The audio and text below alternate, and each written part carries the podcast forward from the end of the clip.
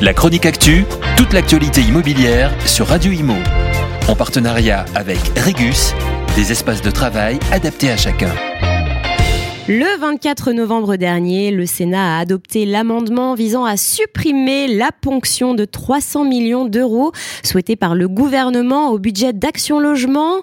Pour rappel, cette annonce du gouvernement était très mal passée au sein de l'organisme paritaire. Bruno Arcadipan, président d'Action Logement, n'avait pas manqué de le dire à Olivier Klein, le ministre de la Ville et du Logement.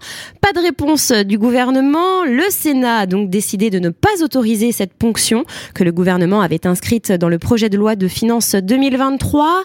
Les partenaires sociaux du groupe Action Logement se sont réunis en conseil d'administration le lendemain, le 25 novembre, et ont voté à l'unanimité le budget du groupe Action Logement pour l'année 2023. Dans la lignée du budget de 2022, il priorise les emplois qui concourent à la pérennité des services délivrés aux entreprises et à leurs salariés et au soutien des bailleurs sociaux dans un contexte macroéconomique marqué par l'inflation la hausse des taux.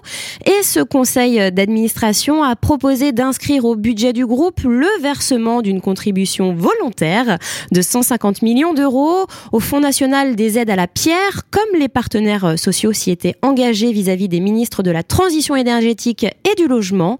Cette disposition devra être confirmée dans le cadre des discussions entre l'État et le groupe sur la convention quinquennale 2023-2027.